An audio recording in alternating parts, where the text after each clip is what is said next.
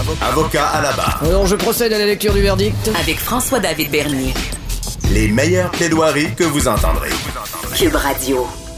Ça a brassé euh, cette semaine dans le milieu euh, universitaire. Bon, c'était pas la première semaine.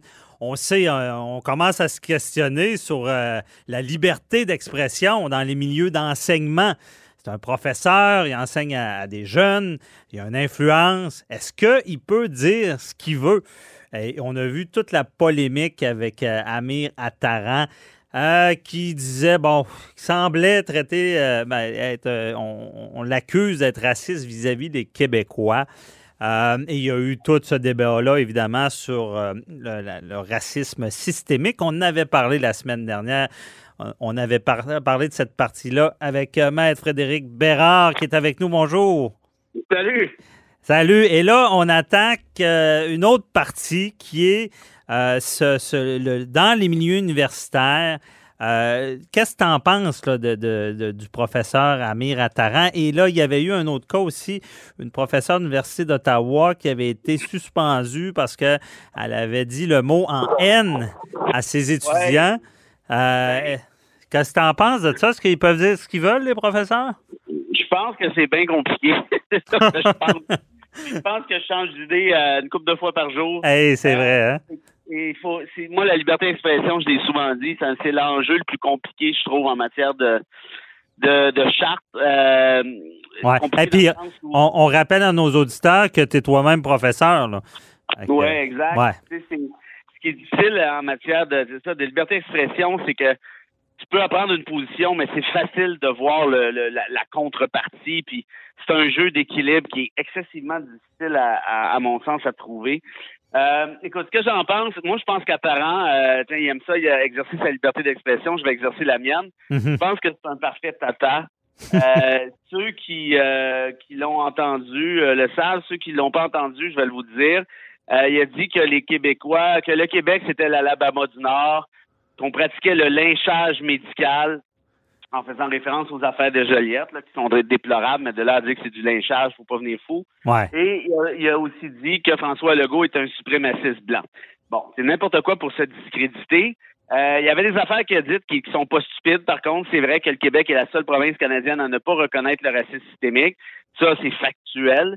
Mais pour le reste, euh, je pense qu'il a perdu évidemment toute la crédibilité qu'il aurait pu avoir s'il s'en était tenu justement au fait. Mhm. euh, maintenant, est-ce qu'un prof d'université a le droit d'agir de cette manière-là? Est-ce qu'il a cette liberté d'expression? Il y a plusieurs éléments qui entrent en ligne de compte ici. Euh, là, il l'a fait sur son compte Twitter. Il en dehors de sa classe. Oui, il l'a fait publiquement, mais s'il avait tenu les mêmes propos à l'intérieur de sa classe, est-ce que ça aurait été la même chose? Peut-être pas. Mhm. Euh, moi, je me mets à la place d'un étudiant qui est québécois, qui se fait enseigner par ce bozo-là.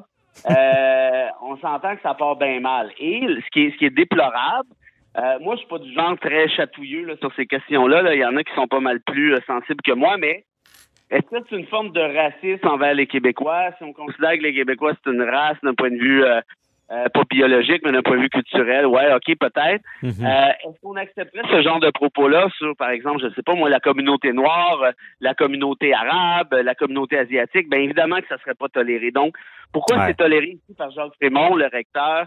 Euh, parce que ça touche les Québécois. Ça, je pense qu'il y a une espèce de, petite habitude euh, qui s'est prise là, depuis plusieurs décennies. Euh, les Québécois, c'est jamais très grave si on leur tape sur la tête.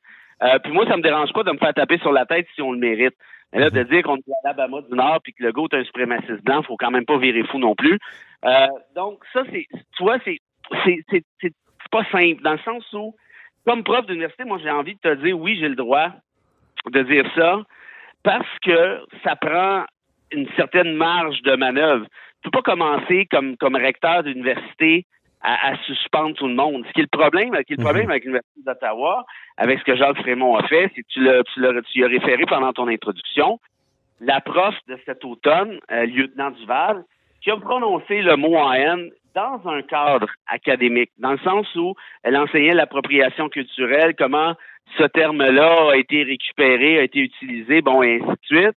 Euh, mhm. elle avait jamais l'intention, de ce que j'ai compris, d'insulter la communauté noire. Là. C'est même une alliée de la cause. Elle avait libéré ses étudiants pour aller aux euh, non, c'est ça. Elle voulait éduquer, là. C'est comme le Ben mot oui. pamphlet. On utilise le mot pamphlet, puis je, je l'ai dit, mais c'est aussi grave que le mot en haine, théoriquement, parce que historiquement parlant, c'était des dépliants pour euh, qui dénigraient la communauté noire. Bon. Euh, Oui, c'est ça, c'est de l'éducation, là, ça. C'est, Ben oui, puis là maintenant, est-ce que tu sais, ça a fait réfléchir ça au- à l'automne? Est-ce que c'est nécessaire d'utiliser le terme? Peut-être pas tout le temps. Par contre, il y a Mais, des- mais tu as dit le mot réfléchir. Est-ce que ce qui se passe avec Amir Attaran, euh, disons qu'on remonte avant l'histoire de Duval, là, de- du mot en haine, qui aurait été congédié, mais là, on, on s'est comme dit, bon, on s'en mêle plus, là, parce que je- si je me rappelle bien, celle qui a dit le mot en haine euh, a été réintégrée, à mon souvenir. Elle a été réintégrée Ouais. depuis. Moi, ce qui m'a particulièrement fâché dans cette affaire-là, c'est qu'elle a été suspendue alors qu'on n'a même pas voulu accepter sa version des faits. On n'a même pas voulu l'entendre initialement. Ça, là, je veux dire. Ouais, c'est ça, ça n'a pas de sens. Non, non, Trémont, c'est un juriste. C'est lui qui m'avait engagé à l'université à, l'époque. Euh, c'est, il, il est avocat. Il a, il a- il a été président de la commission des droits de la personne. Je veux dire, peu importe ce qu'on reproche à un individu, et j'insiste là, peu importe, Ouais. tu dois l'entendre. C'est une obligation qui, qui découle des principes de justice naturelle. Audi alteram partem, je m'en rappelle. en ben oui, exact. Et là, En latin. euh, et là, elle a été réintégrée. Puis il y a eu pas mal de bullshit autour de ça. Vraiment, on laissait entendre que oh, c'est plus grave ce que vous pensez, que vous pensez, blablabla, blablabla. Bla, bla, C'est pour essayer de la dénigrer. Et là, tu as cette espèce de bozo-là d'Attaran qui, lui, insulte les Québécois volontairement à plus d'une reprise. C'est pas dans un cadre académique. euh, c'est dans un cadre de polémique pour, pour faire du trouble. C'est juste épais. Qui Voyons veut pas s'excuser aussi. Là, il veut pas s'excuser. Puis là, il s'est pogné avec Saint-Pierre Plamondon qui lui demandait juste ça par ailleurs. Euh, et là, tu- toi, tu t'appelles Jacques Frémont, tu dis non, non, lui, c'est correct, mais lieutenant Duval. Je comprends qu'il y a une différence entre ce qui peut être ressenti dans une salle de classe et ce qui peut être émis sur Twitter. Mais euh, je t'arrête là-dessus. Est-ce que, euh, parce que quand tu es professeur, est-ce que tes étudiants ont tendance à te suivre sur Twitter ou? Ben ouais, je pense, je pense que oui. Euh, Ben, je, je- à la Ok. majorité, j'ai aucune Il fait indirectement ce qu'il peut peut-être pas faire directement? Ouais, ben ça c'est c'est c'est intéressant comme moi, surtout que tu sais un compte Twitter c'est nécessairement professionnel. Tu sais lui il met ça, euh, c'est son vrai nom, prof Université d'Ottawa. Euh, tu sais moi là, euh, ben, ben, toi aussi comme avocat là, si tu te mets à dire des conneries euh, en ondes, ben tu peux recevoir une plainte au barreau puis te faire écœurer avec ça. Tu sais t'es avocat Ouais. en tout temps donc Mhm. à ce compte-là t'es prof en tout temps aussi, même s'il n'y a pas les mêmes obligations déontologiques. Euh, et, et c'est ça, tu sais, quand je te dis que c'est difficile, c'est exactement là que je voulais aller. Toutes les nuances sont nécessaires. En même temps, moi, je pense que la liberté d'expression, c'est pas fait pour flatter le monde dans le sens du poil. La liberté d'expression, c'est fait Ouais. pour protéger les, les, les, les opinions désagréables, les opinions qui choquent, parce qu'on considère que on ne veut pas avoir une espèce de société de langue de bois. On veut avoir des opinions. On veut pas d'autocensure. C'est ça le, le danger des professeurs Exact. qui s'autocensurent. Ouais. Donc, c'est en plein, c'est en plein ça. Puis, puis parfois, la liberté d'expression va protéger des opinions débiles, mais Mhm. parfois, elle va protéger des opinions qui sont pas débiles du tout, mais qui choquent. Qui Tu sais, quand t'en as un qui te dit que la Terre est ronde la première fois, là, ça n'a pas super bien passé. Celui qui t'a dit là, que l'homme descendait du singe, lui non plus, c'était pas ben ben winner. Donc, est-ce que la liberté d'expression vise à protéger ces propos-là? Ben oui. Mais ça, le, le, le pendant de ça, c'est qu'il y a des opinions débiles qui Mhm. sont aussi protégées là-dessus. À plus forte raison si t'es un universitaire Ben, où ta job, c'est de faire avancer la science. Ben oui. Puis ce que j'aimais dans ce que tu as dit tout à l'heure, c'est que euh, si, parce que bon, on sait que la discrimination, c'est souvent fondé sur des minorités, bon, euh, identifiables, puis bon, le- les femmes, les noirs, les, les- les- les- la, la religion, les choses comme ça. Euh, Peut-être que la, la réponse à ça, c'est qu'au final, la liberté d'expression, même à l'université, a la limite qu'elle a un peu partout, de, de- qui, qui est le propos haineux, euh, la- le Oui. dénigrement de quelqu'un à le mettre à terre tellement que tu, tu- tu le démolis. Bon, c'est un peu ça les, les barèmes. C'est pas absolu, Oui. c'est très très large, on le voit.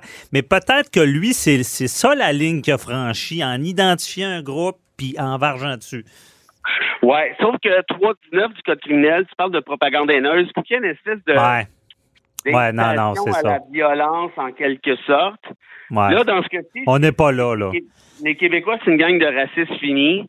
Euh, le lynchage médical, ça, ça commence à être fort un peu. Mhm. Le go suprémaciste blanc, peut-être que le go aurait un recours contre lui en. en- Ben, moi, j'étais l'avocat d'Attaran, je, je dirais, euh, il a pas dit que c'en était un, il a dit que ce qu'il a fait, ça a des allures d'un suprémaciste. Je qu'il a il- dit que c'en était un, moi. Ah, ah ouais, OK, il l'a dit Ben, là, j'ai direct. vu la traduction française. Peut-être qu'en anglais, c'est pas ça qu'il a dit. Mais, mais, mais en même temps, si t'es premier ministre, tu peux pas commencer à poursuivre tous les beaux autres. Non, non, non. Paul l'a dit. Rappelle-toi, par exemple, Parizeau puis Bouchard avaient poursuivi un tata de ce genre-là dans la fin des Ah, années non, 90. ça- Ils avaient traité de nazis. Puis ils ont eu gain de cause. Mhm. Ils avaient gagné, je sais pas, là, une couple de dizaines de milliers de dollars, les, les, les dommages et tout. Ah, mais c'est tellement euh, une perte de temps judiciaire, de frais à l'État. Ben oui, ben ça, oui. puis l'affaire aussi, qui, pour, pour tes auditeurs et auditrices, qu'il faut comprendre, c'est quand tu es premier ministre, par définition, il faut que tu aies la carapace beaucoup plus solide Ouais. d'un point de vue psychologique, évidemment, mais aussi d'un point de vue légal, dans le sens où c'est normal que tu te fasses rentrer dedans. puis Des Mhm. fois, c'est beaucoup. Et là, c'est de savoir, le commentaire, est-ce qu'il est devenu déloyal? Est-ce qu'il y a de l'acharnement et tout ça? Euh, moi, j'ai pas l'impression que Legault gagnerait, même s'il le poursuivait, mais au moins, il y aura un début. Puis si je peux finir avec ça, si tu me permets, le, Oui. moi, ce que j'ai trouvé déplorable dans cette affaire-là, ben, plusieurs choses, mais, mais c'est l'espèce d'hypocrisie des, des Paul Saint-Pierre Plamondon de ce monde qui, pendant le, à l'automne dernier, criait au meurtre La liberté d'expression académique, c'est important. Bibi, bibi. Les profs peuvent dire ce qu'ils veulent, gna gna. Et puis là, t'as un bozo qui puis là, il a fait une plainte à l'Université d'Ottawa. Puis ça se peut pas des, des affaires de même. Mais oui, mais c'est parce qu'on Ah ouais. c'est quoi la liberté d'expression? La liberté d'expression, si tu t'appelles Véronique Cloutier, t'en as pas besoin, tout le monde t'aime. C'est pas, c'est pas important pour, liberté, la- pour Véronique Cloutier, la liberté d'expression. La liberté d'expression, c'est important si le monde taillit. C'est, ça. c'est ça que ça. Et, et donc. Non, non, c'est ça. C'est peut-être, euh, c'était peut-être euh, du beau capital politique, ça. À, Ben la, oui, défense, ben- à la défense des Québécois, évidemment, c'est qui Ben qui oui. qui l'aurait pas fait aussi? Mais non, mais Plamondon, c'est pas un con. La- assez évident là, ouais. Mais, mais tu sais, je voulais juste faire remarquer la contradiction patente parce que Non, non, non. jamais. ils veulent jamais que ah, la, la cancel culture, c'est bien épouvantable, sauf s'il s'agit de canceller Pierre Trudeau à l'aéroport. Ça, c'est bien correct. à un moment donné, faut arrêter de prendre le monde des cons, faut Ouais. être conséquent. Et la liberté d'expression, ben je te dirais que c'est pas un buffet chinois. Tu l'appliques ou tu l'appliques pas. Si tu peux pas l'appliquer, c'est correct. Mais si tu veux l'appliquer, faut que tu l'appliques même quand c'est toi qui te fais rentrer dedans. Ah, bien dit. On, voit très bien la subtilité là-dedans. Merci beaucoup, euh, Frédéric. Hey, On ami. se reparle la semaine prochaine. Bye bye. On se rejoint, bye.